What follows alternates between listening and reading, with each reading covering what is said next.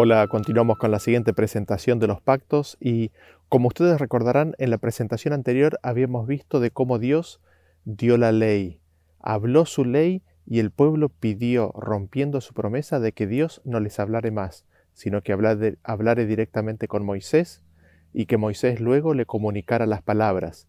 Y le prometen a Dios de que iban a guardar esas palabras que todavía no habían escuchado, le prometen cumplir esas palabras que todavía no habían escuchado.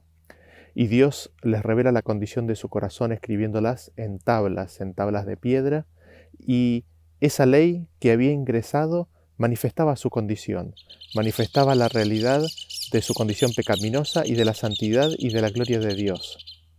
Así el pueblo, cuando recibe esa ley, cuando recibe la revelación de esa condición pecaminosa, endurece su corazón. Habiendo entonces el pueblo pedido que Dios no les hable más, Moisés se le acerca y ahora Dios continúa hablando directamente con Moisés. Dios le da leyes adicionales y ya finalizando con dichas leyes o juicios, le dice en Éxodo capítulo 23, versículo 20 en adelante. He aquí yo envío mi ángel delante de ti para que te guarde en el camino y te introduzca en el lugar que yo he preparado. Guárdate delante de él y oye su voz, no le seas rebelde, porque él no perdonará vuestra rebelión, porque mi nombre está en él. Aquí el Padre hace nuevamente una apelación al pueblo a que escuche la voz del ángel que dice las palabras de Dios. Este es el profeta que Dios habría de levantar, que estaba ahora con ellos como el mensajero o ángel del pacto, hablándoles por medio de Moisés y su espíritu. La apelación, el llamado, es a que escuchen la voz de Cristo. Una columna de nube de día y de fuego de noche estaba sobre Israel, señalándoles la constante presencia de Cristo. Y por medio de diversos símbolos dicha presencia ya les había sido revelada, en el Cordero Pascual, el maná y el agua que fluye de la roca. Al oír la voz del mensajero del pacto, se aseguraban de su verdadera presencia entre ellos y fue así como Cristo les fue presentado como el único canal de bendición. Jesús los guardaría, los mantendría en el camino con la finalidad de introducirlos en el lugar que Dios les había preparado. La invitación entonces que se hace es a cuidar de la presencia de Cristo, a escuchar su voz y prestarle atención, esto es en esencia el pacto de Dios. Esta es la realidad del nuevo pacto que Dios quería hacer con el pueblo de Israel, hablada claramente y también en símbolos. Después de haberle dado este mensaje a Moisés, Dios le pide que acerque a Aarón, Nadab y Abiú y los setenta ancianos de Israel. Así, descendió Moisés y le contó todas las palabras que Dios les había dado, y el pueblo de Israel establece un pacto. Leámoslo en Éxodo capítulo 24 a partir del versículo 5. Dice, Y envió jóvenes de los hijos de Israel, los cuales ofrecieron holocaustos y becerros como sacrificios de paz a Jehová. Y Moisés tomó la mitad de la sangre y la puso en tazones y esparció la otra mitad de la sangre sobre el altar. Y tomó el libro del pacto y lo leyó oídos del pueblo, el cual dijo, Haremos todas las cosas que Jehová ha dicho y obedeceremos. Entonces Moisés tomó la sangre y roció sobre el pueblo y dijo, He aquí la sangre del pacto que Jehová ha hecho con vosotros sobre todas estas cosas. ¿Y qué es lo que vemos en estos versículos? El Señor tan solo había mencionado de sacrificios y holocaustos, luego de que Israel dejara explícitamente manifiesto al final de los diez mandamientos de que no quería escuchar más la voz de Dios. No solamente que no quisieron escuchar, sino que Deuteronomio 5:27 nos dice que nuevamente le prometen a Dios que iban a oír y a hacer todo lo que Dios dijere, aun cuando no sabían lo que Dios les iba a decir. Lo interesante es que cuando Dios menciona a las ofrendas de paz y holocaustos, Dios dice tus holocaustos y tus ofrendas de paz. Son de Israel. Allí, manifestándose la dureza del corazón, el Señor les empieza a hablar en forma diferente de acuerdo a su condición y les habla de los holocaustos y las ofrendas que eran de Israel. Evidentemente no son del Señor. Lo adicionalmente interesante es que no hay ninguna instrucción respecto a cuándo debían hacerse. Sin embargo, volviendo al evento de la lectura del pacto, vemos que Moisés y el pueblo ofrecen estos sacrificios como sacrificios de paz a Jehová. Luego Moisés toma el libro del pacto, que en mi mejor entendimiento en este momento sería Éxodo del capítulo 20 al capítulo 23, y se lo lee al pueblo. Y es aquí donde el pueblo promete que harán todas las cosas que Jehová había dicho y de que obedecerían al Señor. Recordemos que son las promesas que el hombre le hace al Señor. Y ya sabemos cómo es la palabra del hombre. La palabra del hombre es inconstante, sí y no. La respuesta de Israel muestra su presunción. Dios los había probado a cada instancia y habían demostrado de que no confiaban plenamente en Él. Sin embargo, ellos sí confían en sí mismos y en su capacidad de cumplir las palabras de Dios. Y Dios los prueba nuevamente cuando les da la ley, y de una manera tal en la cual ellos comprendan que está totalmente fuera del alcance propio el obedecerla.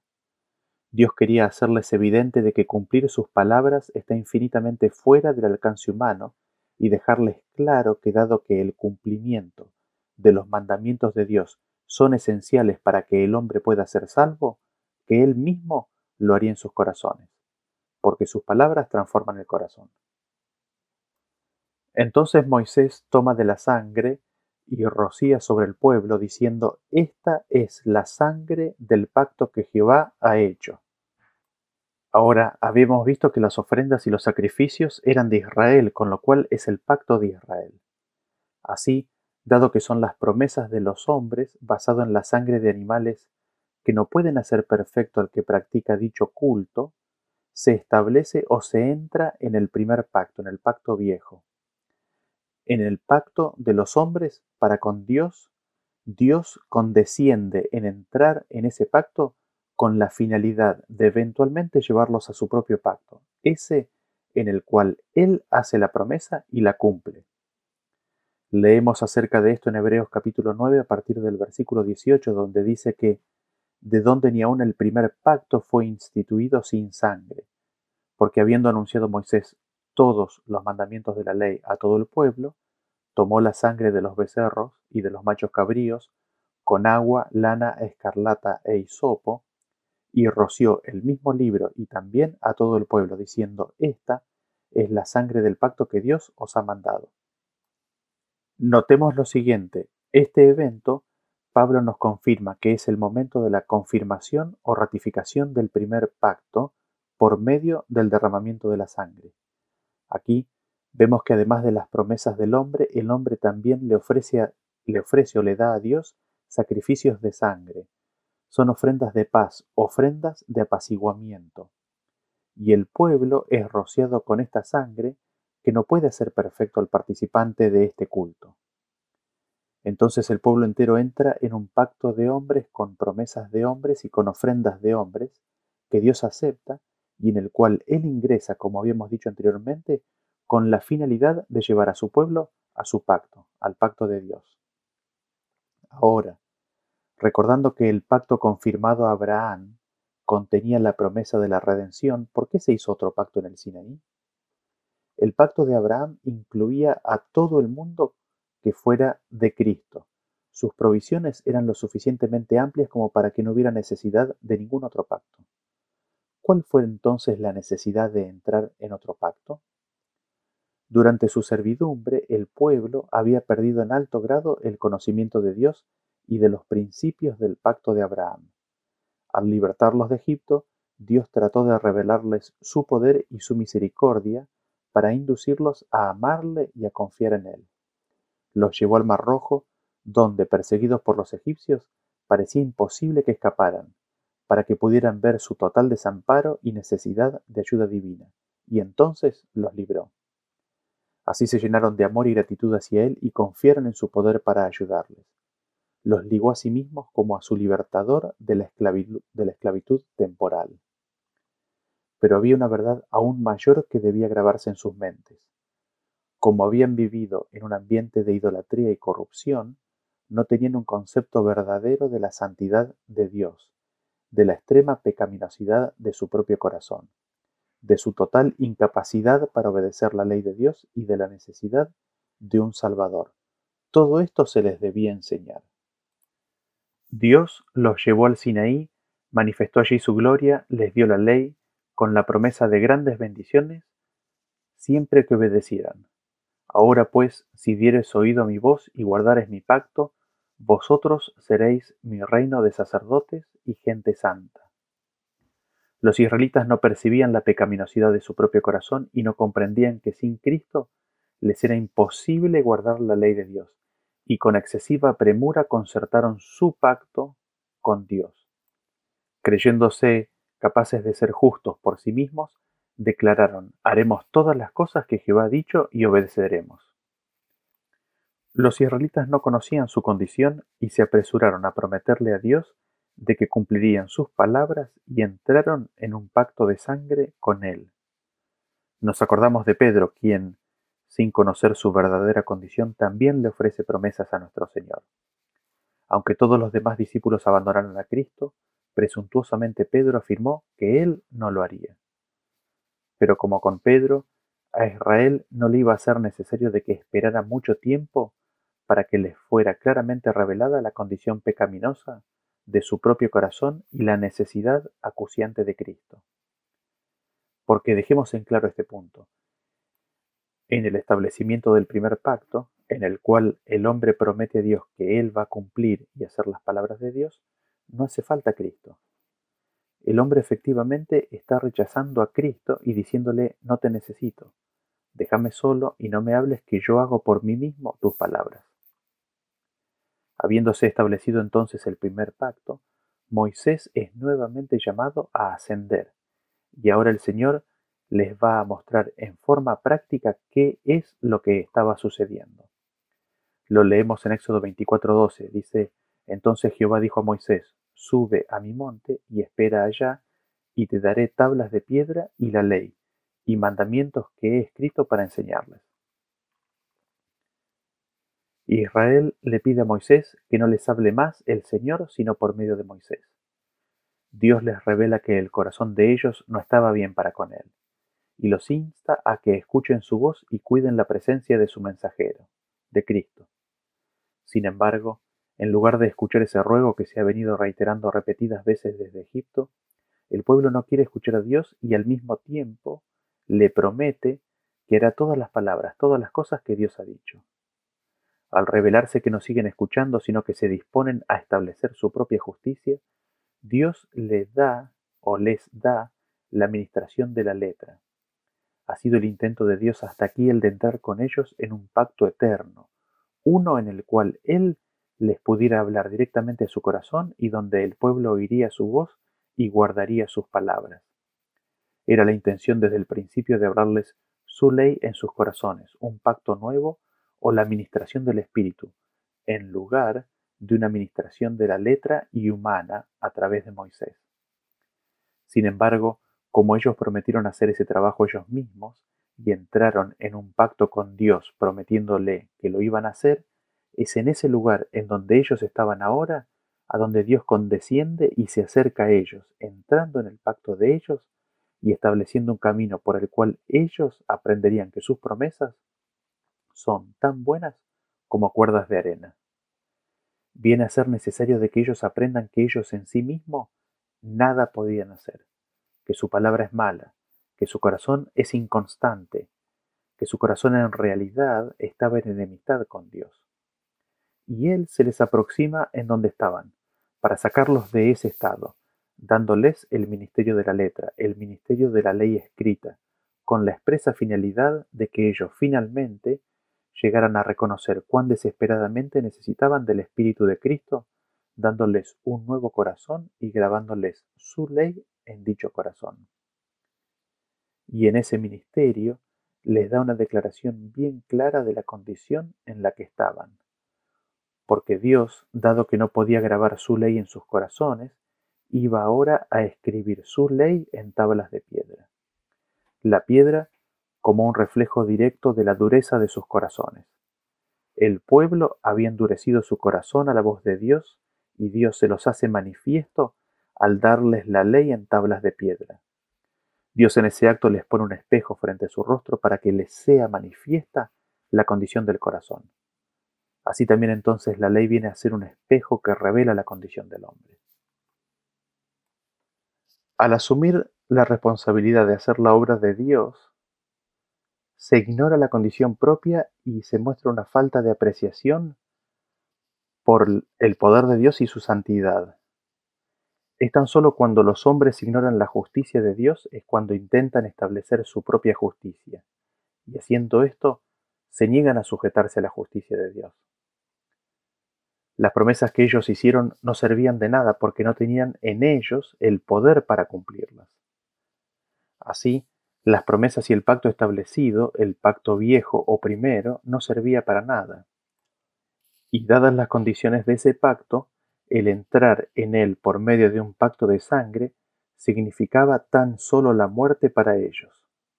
Ignorantemente hacen un pacto con la muerte, informándole al Señor que ellos pueden arreglarse perfectamente sin Él porque ellos mismos pueden cumplir y hacer las promesas de Dios. Sin embargo, Dios no los abandonó. Leemos en Isaías 63.8 que dice, porque dijo, ciertamente mi pueblo son hijos que no mienten y fue su Salvador.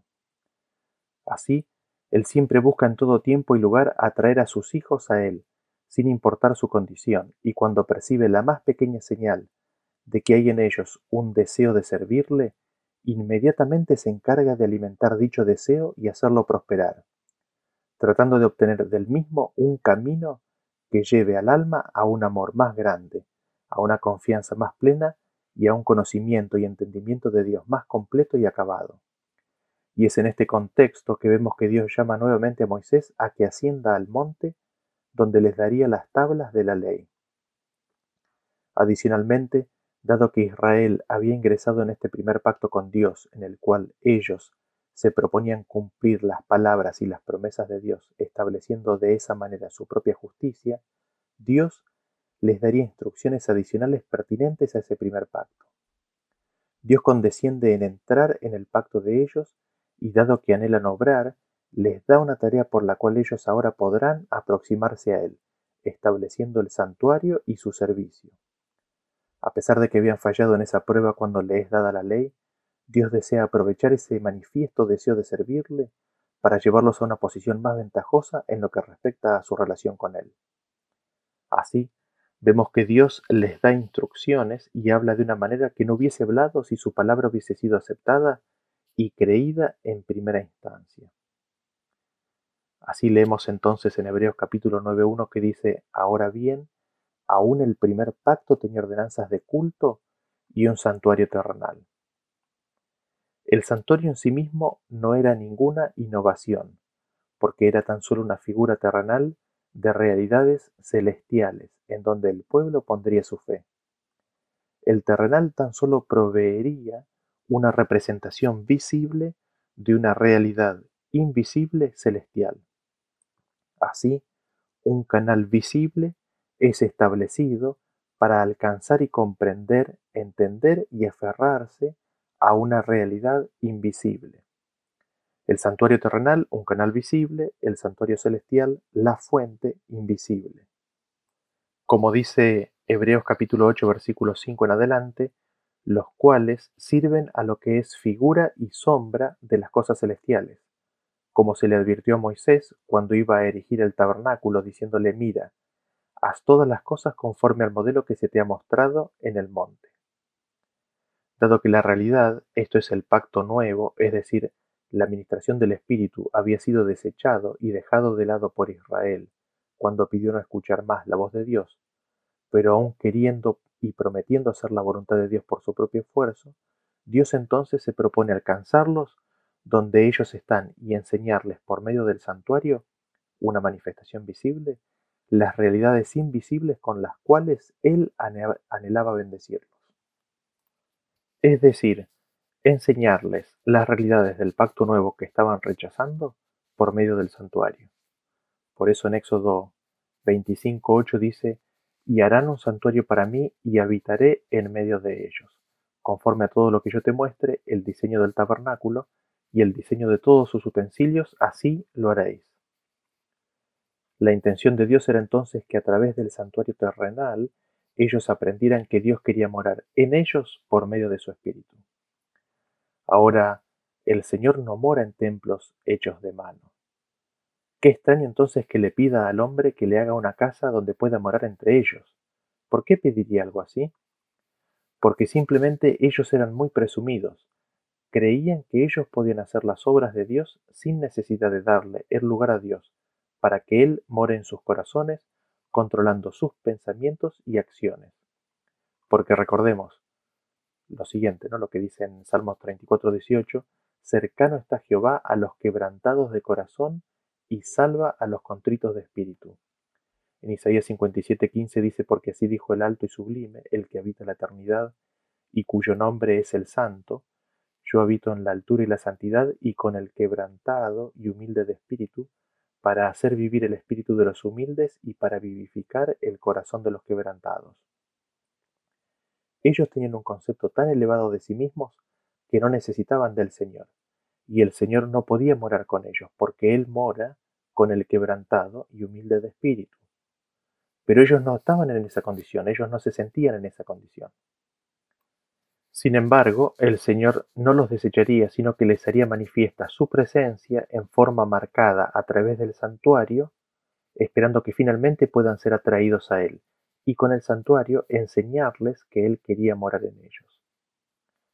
Así el Señor le da Instrucciones a Moisés sobre el santuario, comenzando desde bien adentro mismo, su propósito y significado extendiéndose hacia el atro exterior. Luego le da instrucciones respecto del sacerdocio y las ofrendas, y concluye el final del capítulo 31, donde se dan instrucciones nuevamente respecto del sábado. El sábado fue dado como un recordatorio de que es Dios y no el hombre el que santifica al hombre. Es una señal del pacto de Dios con el hombre, de que es el Señor el que obra en nosotros el querer como el hacer por su buena voluntad. Es decir, el sábado fue dado como un recordatorio del pacto nuevo.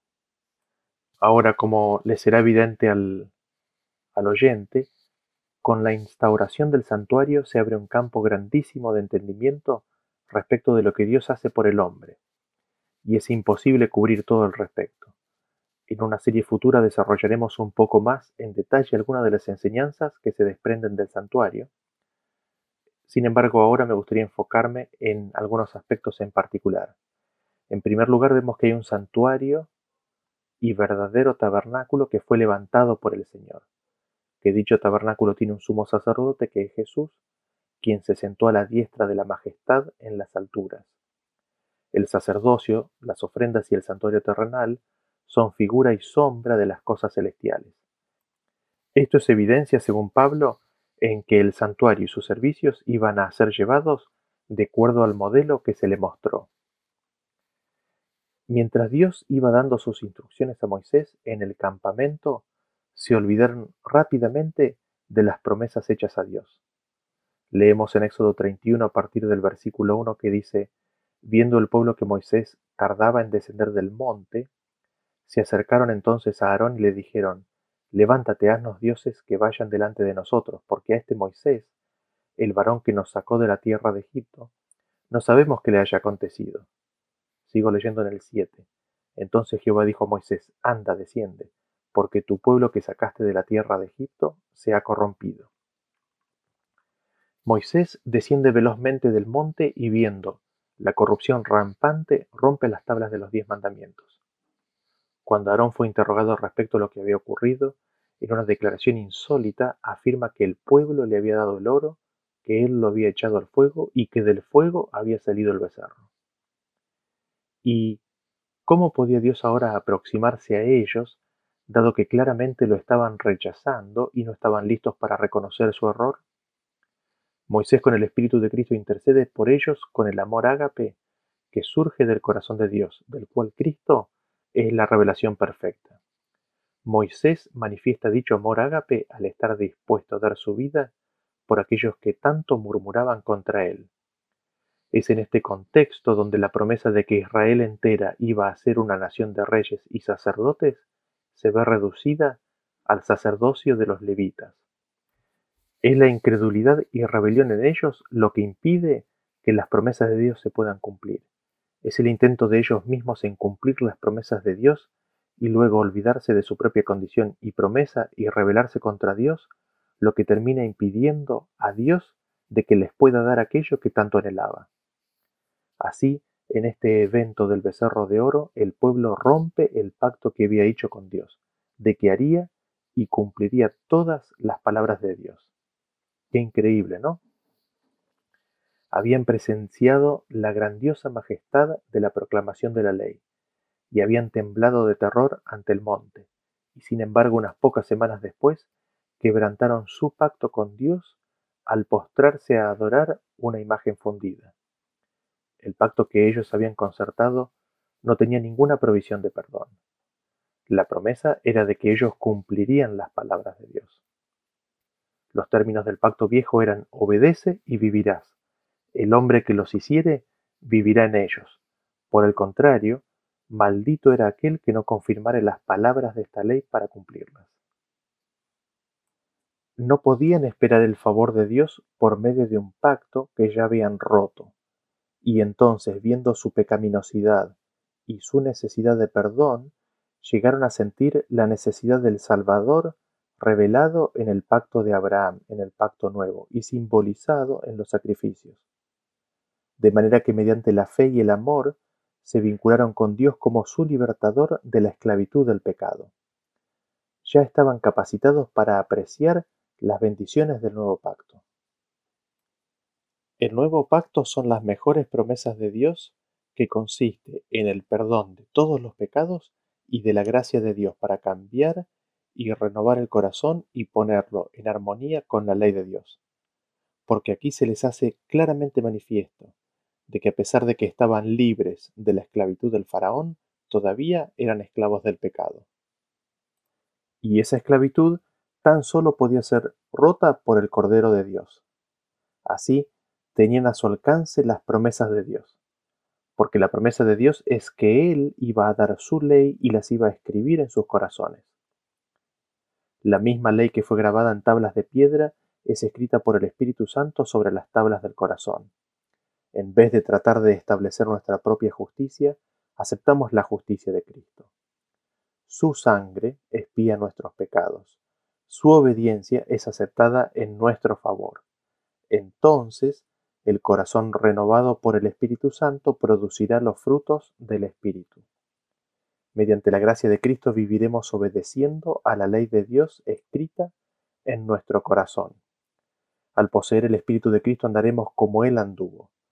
Por medio del profeta Cristo declaró respecto de sí mismo, en Salmos 48, El hacer tu voluntad, Dios mío, me ha agradado y tu ley está en medio de mi corazón y cuando vivió entre los hombres dijo, No me ha dejado solo el Padre, porque yo, lo que a Él agrada, siempre hago. Y el apóstol Pablo presenta claramente la relación que existe entre la fe y la ley bajo el nuevo pacto. Dice, justificados pues por la fe, tenemos paz para con Dios por medio de nuestro Señor Jesucristo. Luego, ¿deshacemos la ley por la fe? En ninguna manera. Antes establecemos la ley. Aquí vemos un punto importantísimo. La fe establece la ley. ¿Y dónde la establece? ¿Dónde entonces queda establecida la ley? La fe establece, graba la ley en el corazón, porque la fe oye para guardar y atesorar en el corazón. Porque lo que era imposible a la ley, por cuanto era débil por la carne, no podía justificar al hombre porque éste en su naturaleza pecaminosa no podía guardar la ley, Dios enviando a su Hijo en semejanza de carne de pecado y a causa del pecado, condenó al pecado en la carne para que la justicia de la ley fuese cumplida en nosotros que no andamos conforme a la carne, sino conforme al Espíritu. La obra de Dios es la misma en todos los tiempos, aunque hay distintos grados de desarrollo y diferentes manifestaciones de su poder para suplir las necesidades de los hombres en los diferentes siglos. Empezando con la primera promesa evangélica y siguiendo a través de las edades patriarcal y judía, para llegar hasta nuestros propios días ha habido un desarrollo gradual de los propósitos de Dios en el plan de la redención. El Salvador simbolizado en los ritos y ceremonias de la ley judía es el mismo que se revela en el Evangelio. Las nubes que envolvían su divina forma se han esfumado, la bruma y las sombras se han desvanecido, y Jesús, el Redentor del mundo, aparece claramente visible. El que proclamó la ley desde el Sinaí y entregó a Moisés los preceptos de la ley ritual es el mismo que pronunció el sermón sobre el monte. Los grandes principios del amor a Dios que él proclamó como fundamento de la ley y los profetas son sólo una repetición de lo que él había dicho por medio de Moisés al pueblo de, al pueblo de Israel, ¿no? Oye Israel, Jehová nuestro Dios, Jehová uno es, y amarás a Jehová tu Dios con todo tu corazón y con toda tu alma y con todo tu poder y amarás a tu prójimo como a ti mismo. El Maestro es el mismo en las dos dispensaciones.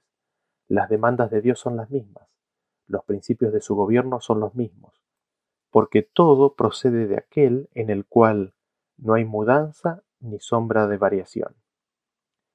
Y ahora leemos en Éxodo capítulo 33, a partir del versículo 1 que dice, Jehová dijo a Moisés, anda, sube de aquí, tú y el pueblo que sacaste de la tierra de Egipto, a la tierra de la cual juré a Abraham, Isaac y Jacob, diciendo, A tu descendencia la daré, y yo enviaré delante de ti el ángel, y echaré fuera al cananeo, y al amorreo, al eteo, al fereceo, al ebeo y al jebuseo, a la tierra que fluye leche y miel.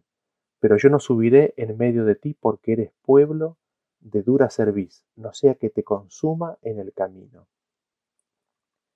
Vemos aquí al Padre prometiendo al Hijo porque dice, enviaré a mi ángel, el mismo al que ellos tenían que escuchar. En su obra con el pueblo de Israel, el Señor vio en la sucesión de errores y desconfianza de Dios que Israel era un pueblo de dura cerviz, es decir, era rebelde, obstinado y ciegamente desconfiado, y de que no serían fácilmente movidos de su condición. ¿Cómo Dios podría morar con ellos si eran tan incrédulos a pesar de infinidad de muestras de amor? ¿Cómo Dios podría morar con ellos si constantemente estaban murmurando y olvidándose quién era su Salvador, Redentor y sustentador? Dios no podría ir en medio de ellos porque la gloria del Señor los consumiría a causa de sus pecados. Así la carpa de reunión fue movida fuera del campamento, toda una señal llena de significado.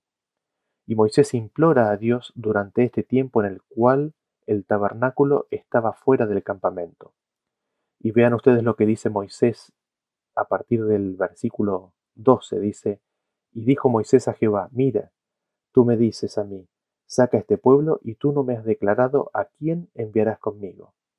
Sin embargo, tú dices, yo te he conocido por tu nombre y has hallado también gracia en mis ojos.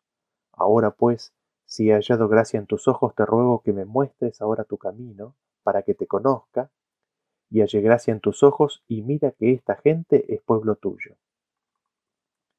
Moisés le está pidiendo a Dios que le declare a quién enviará con él. Le ruega que le muestre el camino. Le ruega que le muestre el camino para poder conocer a Dios. Moisés está pidiendo por Jesús, y Dios le promete que enviará su presencia con ellos y el pueblo de Israel es acercado a la tierra prometida. Pero ya la sucesión de eventos anteriores auguraba un desenlace desastroso para esta generación. Al intento de Dios de hacerlos entrar en la tierra de Canaán, se manifiesta nuevamente la falta de fe en las promesas de Dios y su cuidado protector. A pesar de la inmensa cantidad de evidencias del favor, del cuidado de Dios y de su amor para con ellos, aún no escuchan ni creen en las palabras y promesas de Dios.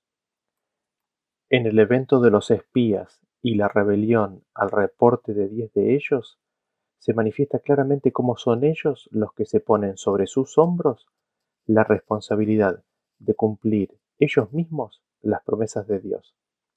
Y a pesar de tan grandes muestras del poder y la gloria de Dios, aún así no le creyeron.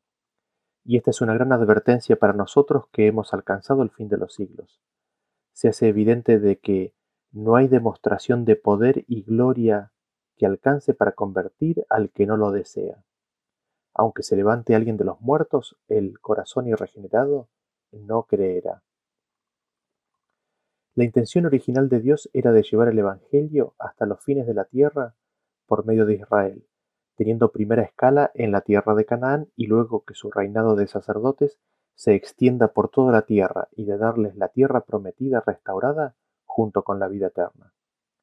Sin embargo, su falta de fe, desconfianza y la dureza de corazón hace imposible que Dios pueda cumplir todas esas promesas. Dios no puede cumplirles la promesa, no puede introducirlos, estando en esa condición, a la tierra prometida, la Canaán celestial. Y Dios les da, les muestra esta situación de no poder darles esa promesa al hacerlos volver al desierto por cuarenta años allí, siendo toda la generación mayor a veinte años imposibilitada de ingresar a Canaán. Así, la realidad mayor es reflejada, es mostrada, es revelada en esta circunstancia. Y como dice el versículo de Hechos capítulo 13, 18, y por un tiempo como de cuarenta años soportó sus costumbres en el desierto. Sus costumbres eran tales que le provocaron. Sus prácticas eran tales que los sufrió. La historia de esta generación es de una constante murmuración y rebelión. En Salmo 78, 22 leemos, por cuanto no habían creído a Dios ni habían confiado en su salvación. No le creyeron a Dios, no confiaron en su salvación, no confiaron en Jesús. Y nos preguntamos, ¿qué es lo que le pasó al pueblo de Israel? ¿Qué sucedió con ellos? Moisés mismo les dice cuando recapitula la historia ya ellos a punto de ingresar a Canaán cerca de 40 años de la salida de Egipto, en Deuteronomio 9:24, Rebeldes habéis sido a Jehová desde el día que yo os conozco. Ustedes recordarán que habíamos visto cuando Moisés, luego del encuentro con Dios en la zarza ardiente, les trajo por primera vez las palabras y las promesas de Dios que ellos no escucharon no escucharon por la servidumbre y angustia de espíritu en la cual estaban. Y vemos cómo Moisés le recrimina esta actitud al pueblo. Desde el mismo momento en que Moisés los conoce, ellos ya eran rebeldes a la palabra de Dios. Y el problema es que ese problema continúa aún después de que les es dada la libertad física y la vida en manifiesta forma milagrosa y de que Dios muestra su poder y su gloria en forma milagrosa ante ellos repetidas veces. Había un problema de rebeldía en el pueblo de Israel, rebeldía a Dios. ¿Qué sucedía? Esto nos dice Jeremías capítulo 11 a partir del versículo 7. Porque solemnemente protesté a vuestros padres el día que les hice subir de la tierra de Egipto, amonestándoles desde temprano y sin cesar hasta el día de hoy, diciendo, oíd mi voz. Pero no oyeron, ni inclinaron su oído. Antes se fueron cada uno tras la imaginación de su malvado corazón. Por tanto, traeré sobre ellos todas las palabras de este pacto el cual mandé que cumpliesen, y no lo cumplieron. El ruego que Dios les hizo es de que escuchen su voz. Dios quería que escucharan su voz y sus promesas, que las atesoraran, que las guardaran, porque la voz de Dios es poderosa Dice la Biblia que Él mandó y existió. Así en el mundo natural. Pero con el ser humano el Señor no obligará al ser humano, necesita de su acuerdo. Y ellos no oyeron, no inclinaron su oído, sino que cada uno se fue tras la imaginación de su malvado corazón. No quisieron escuchar las palabras de Dios, sino que se fueron tras dioses ajenos. Vean cuán simple es el pedido de Dios. Oíd mi voz, oíd mi voz. Lo mismo nos revela otro versículo, ahí también en Jeremías. En el capítulo 7, versículo del 23 en adelante dice, Mas esto les mandé diciendo, escuchad mi voz y seré a vosotros por Dios, y vosotros me seréis por pueblo, y andad en todo camino que os mande, para que os vaya bien. Y no oyeron ni inclinaron su oído, antes caminaron en sus propios consejos en la dureza de su corazón malvado y fueron hacia atrás y no hacia adelante. El llamado nuevamente es la de escuchar la voz del pastor. Y si se escucha la voz divina, Dios viene a ser su Dios y ellos vienen a ser su pueblo. Vean qué tan claro está. Dios los promete traerlos a la relación del pacto nuevo por medio de oír su voz, y es escuchando su voz y sus promesas, y atesorando su pacto como Dios viene a ser su Dios. Y esto tan solo podía ocurrir por Dios morando entre ellos. Miren cómo lo describe Pablo en 2 de Corintios 6, 16. Dice, ¿Y qué acuerdo hay entre el templo de Dios y los ídolos? Porque vosotros sois el templo del Dios viviente, como dijo Dios, Habitaré y andaré entre ellos y seré su Dios y ellos serán mi pueblo.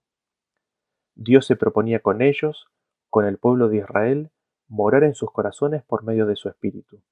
Si ellos aceptaban esta promesa de Dios, Dios los llevaría a andar en todo camino que Dios les diera. Así, el anhelo de Dios era, y hoy lo es, que se escuche su voz, y que permitamos que Él more por su espíritu en nuestros corazones. Sin embargo, el problema del pueblo de Israel fue que no oyó a su Dios, ni inclinaron su oído, eligieron su propio camino. Buscan establecer su propia justicia, y no solamente eso, sino que empiezan a andar en sus propios consejos, de acuerdo a la dureza del corazón propio.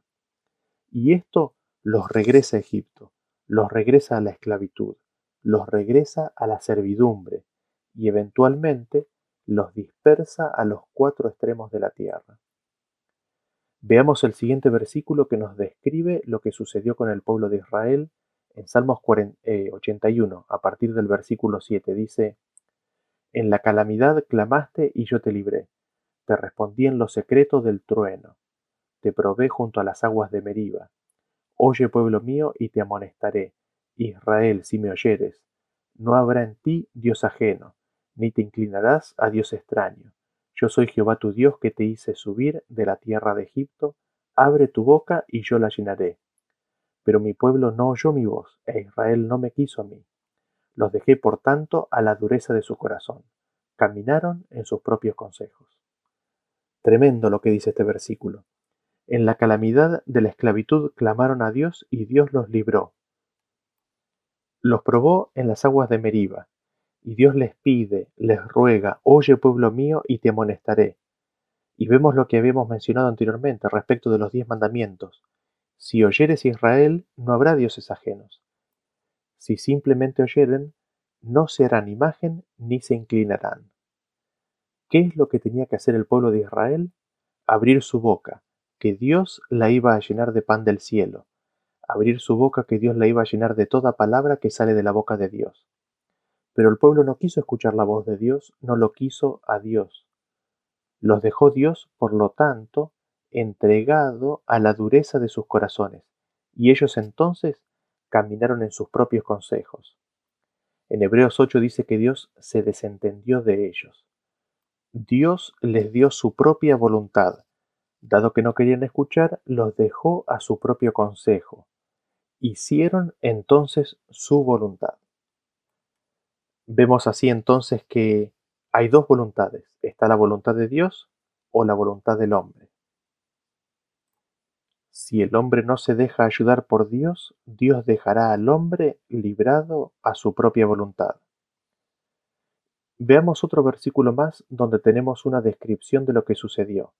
En Zacarías capítulo 7 a partir del versículo 11 dice, Pero no quisieron escuchar, antes volvieron la espalda y taparon sus oídos para no oír, y pusieron su corazón como diamante, para no oír la palabra, perdón, para no oír la ley ni las palabras que Jehová de los ejércitos enviaba por su espíritu. No quisieron oírnos, dice el versículo. No quisieron oír al Espíritu de Dios y volvieron la espalda y taparon sus oídos para no escuchar. Endurecieron sus corazones como diamante para no oír las palabras de Dios que Él enviaba por medio de su Espíritu.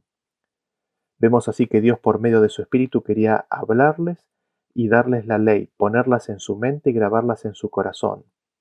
Sin embargo, ellos endurecieron su corazón, no quisieron.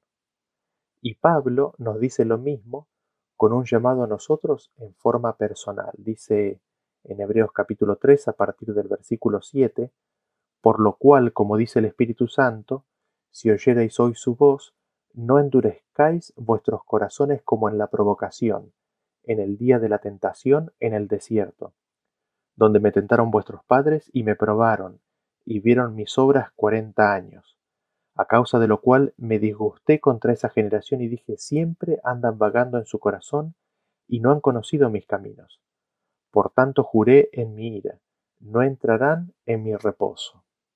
Mirad, hermanos, que no haya en ninguno de vosotros corazón malo de incredulidad para apartarse del Dios vivo. Antes, exhortaos los unos a los otros cada día, entre tanto que se dice hoy, para que ninguno de vosotros se endurezca por el engaño del pecado. Continúa en el 19, y vemos que no pudieron entrar a causa de la incredulidad. Temamos pues no sea que permaneciendo aún la promesa de entrar en su reposo, alguno de vosotros parezca no haberlo alcanzado, porque también a nosotros se nos ha anunciado la buena nueva como a ellos, pero no les aprovechó el oír la palabra por no ir acompañada de fe en los que la oyeron. ¿Qué es lo que hizo Israel? Endureció su corazón tanto que provocaron a Dios, causándole pena, dolor. No pudo hallar contentamiento en esa generación porque no querían oírle. Al endurecer su corazón, no pudieron conocer los caminos de Dios. Dios les pidió que guarden su pacto, les dijo, atesoren mis palabras y mis promesas. Sin embargo, el pueblo endureció el corazón y no quiso oír. Haciendo esto, no permanecieron en el pacto del Señor. Así, se salen de las promesas de Dios, de la fuente y del canal de bendiciones. Qué terrible tristeza es esto, porque ellos terminan viviendo la misma experiencia que el faraón. Así como el faraón había endurecido su corazón ante la misericordia de Dios, también Israel endurece su corazón ante la misericordia y bondad de Dios y las promesas de Dios, la heredad, la tierra prometida, la libertad, se recibe únicamente por la fe. Sin embargo, este pueblo no pudo entrar por causa de incredulidad. Y nos podríamos preguntar, ¿qué es lo que causa el endurecimiento del corazón? ¿Por qué el corazón se endurece? El corazón se endurece por el engaño del pecado. Es el pecado lo que endurece el corazón del hombre. Y cuando la ley ingresa en sus conciencias, convenciéndolos de pecado y muerte, el endurecimiento les, les impide escuchar la voz de gracia. Escuchan los tonos acusatorios de la ley y se niegan a admitir su condición. Se muestran ofendidos. No quieren escuchar más. Se proponen más firmemente en su propio poder cumplir las promesas de Dios y no escuchan la voz de la gracia, la voz que promete perdón y cambio de corazón. La voz promete cambiar todo eso, tan solo dice, si quieres seguirme, toma tu cruz, niégate a ti mismo y sígueme. Y es en el negarse a sí mismo donde el hombre se resiste. Es en el reconocer su propia condición donde el hombre se resiste. Es en reconocer la necesidad de ayuda donde el corazón se endurece. El pueblo de Israel así no pudo entrar por causa de la incredulidad. Vean cómo está descrita la situación en Deuteronomio capítulo 33, a partir del versículo 2 dice, Dijo, Jehová vino de Sinaí y de Seir les esclareció. Resplandeció desde el monte de Parán y vino de entre diez millares de santos, con la ley de fuego a su mano derecha Aún amó a su pueblo, todos los consagrados a él estaban en su mano. Leemos en Isaías a partir del versículo 63, perdón, a partir del capítulo 63, versículo 7, que dice, De las misericordias de Jehová haré memoria, de las alabanzas de Jehová, conforme a todo lo que Jehová nos ha dado y de la grandeza de sus beneficios hacia la casa de Israel, que les ha hecho según sus misericordias y según la multitud de sus piedades, porque dijo, Ciertamente mi pueblo son hijos que no mienten, y fue su Salvador. En toda angustia de ellos él fue angustiado, y el ángel de su faz los salvó. En su amor y en su clemencia los redimió y los trajo y los levantó todos los días de la antigüedad.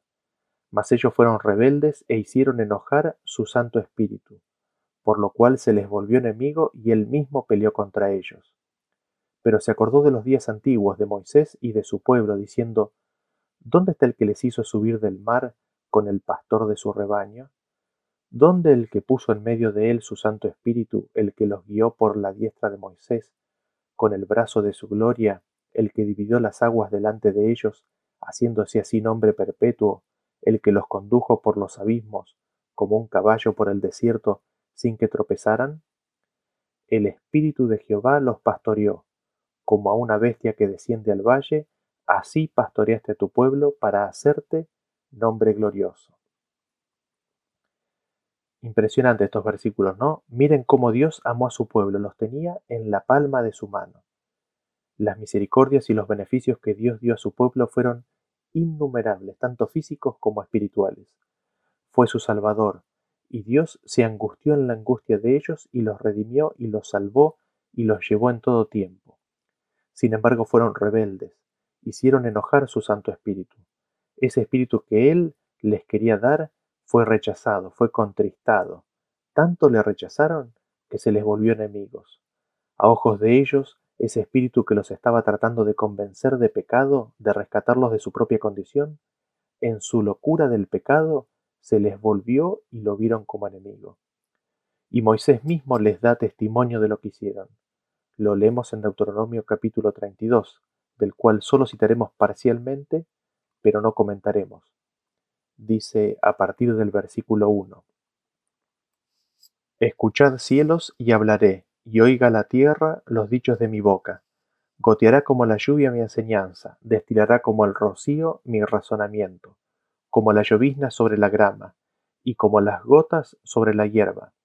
Porque el nombre de Jehová proclamaré, engrandeced a nuestro Dios. Él es la roca cuya obra es perfecta, porque todos sus caminos son rectitud. Dios de verdad y sin ninguna iniquidad en él. Es justo y recto. La corrupción no es suya. De sus hijos es la mancha, generación torcida y perversa. ¿Así pagáis a Jehová, pueblo loco e ignorante? ¿No es Él tu Padre que te creó? Él te hizo y te estableció. Acuérdate de los tiempos antiguos. Considera los años de muchas generaciones. Pregunta a tu Padre y Él te declarará. A tus ancianos y ellos te dirán, cuando el Altísimo hizo heredar a las naciones, cuando hizo dividir a los hijos de los hombres, estableció los límites de los pueblos, según el número de los hijos de Israel. Porque la porción de Jehová es su pueblo, Jacob la heredad que le tocó. Le halló en tierra desierto, y en yermo de horrible soledad, lo trajo alrededor, lo instruyó, lo guardó como a la niña de su ojo como el águila que excita su nidada, revolotea sobre sus pollos, extiende sus alas, los toma, los lleva sobre sus plumas, Jehová solo le guió y con él no hubo Dios extraño. Lo hizo subir sobre las alturas de la tierra y comió los frutos del campo, e hizo que chupase miel de la peña y aceite del duro pedernal, mantequilla de vacas y leche de ovejas, con grosura de corderos y carneros de Basán, también machos cabríos, con lo mejor del trigo, y de la sangre de la uva bebiste vino. Pero engordó Jesurún y tiró coces. Engordaste, te cubriste de grasa. Entonces abandonó al Dios que lo hizo y menospreció la roca de su salvación. Le despertaron a celos con los dioses ajenos. Lo provocaron a ira con abominaciones. Sacrificaron a los demonios y no a Dios a dioses que no habían conocido, a nuevos dioses venidos de cerca que no habían temido vuestros padres. De la roca que te creó te olvidaste, te has olvidado de Dios tu Creador. Así está descrita la historia de este pueblo, la historia del pueblo de Israel que salió de Egipto. Y así Israel no puede entrar en las promesas de Dios. Este primer intento del Señor de reunirse de un reino de reyes y sacerdotes que revelen la gloria y el nombre del Señor por toda la tierra, queda truncado. Porque, ¿qué es lo que se proponía el Señor? Leámoslo en Éxodo capítulo 15, a partir del versículo 17. Esto es lo que el Señor quería hacer con ellos. Dice, Tú los introducirás y los plantarás en el monte de tu heredad, en el lugar de tu morada que tú has preparado, oh Jehová, en el santuario que tus manos, oh Jehová, han afirmado. Dios quería llevarlos directamente al monte de su morada. Dios quería llevarlos al lugar de su heredad y su morada, al santuario que Jehová ha establecido. ¿Y dónde es eso? Lo leemos en Salmos 48.1 que dice, Grande es Jehová y digno de ser en gran manera alabado, en la ciudad de nuestro Dios, en su monte santo, hermosa provincia, el gozo de toda la tierra es el monte de Sión, a los lados del norte la ciudad del gran rey. En sus palacios Dios es conocido por refugio. Dios los quería llevar al monte Sión. Dios se proponía llevarlos al lugar de su morada e introducirlos en el santuario que ha sido levantado no con manos humanas, sino divinas. Y esta es la promesa que el Señor se ve frustrado en cumplir. Sin embargo, el Señor no se olvidó de ellos, porque en 2 de Timoteo 2.13 nos dice que si fuéramos infieles, Él permanece fiel, Él no puede negarse a sí mismo. Tenemos la promesa de que el Señor repetirá la obra, se hará de un pueblo y en esta segunda oportunidad las promesas de Dios podrán ser realizadas en un grupo de creyentes que podrán estar de pie ante Él y recibir el pacto de Dios con fe. Lo leemos en Isaías capítulo 11, a partir del versículo 11 dice, Asimismo acontecerá en aquel tiempo que Jehová alzará otra vez su mano para recobrar el remanente de su pueblo que aún quede en Asiria, Egipto, Patros, Etiopía, Elam, Sinar y Amat y en las costas del mar, y levantará pendón a las naciones, y juntará los desterrados de Israel, y reunirá los esparcidos de Judá de los cuatro confines de la tierra. Y en el 16 sigue, y habrá camino para el remanente de su pueblo, el que quedó de Asiria, de la manera que lo hubo para Israel el día que subió de la tierra de Egipto. Donde dice otra vez, en algunas traducciones se traduce como segunda vez. Dios alzará una segunda vez su mano para rescatar al remanente de su pueblo. Y el versículo dice que lo hará de la manera en que lo hizo con Israel. Que Dios nos ayude en nuestro caminar diario, para siempre oír su voz, para no endurecer nuestro corazón y para que el pacto nuevo, la administración del Espíritu pueda ser una realidad en nuestras vidas. Que Dios nos ayude a ser parte de este pueblo que vivirá por segunda vez la manifestación del poder y la gloria de Dios en la liberación prometida. Nos vemos en el próximo tema.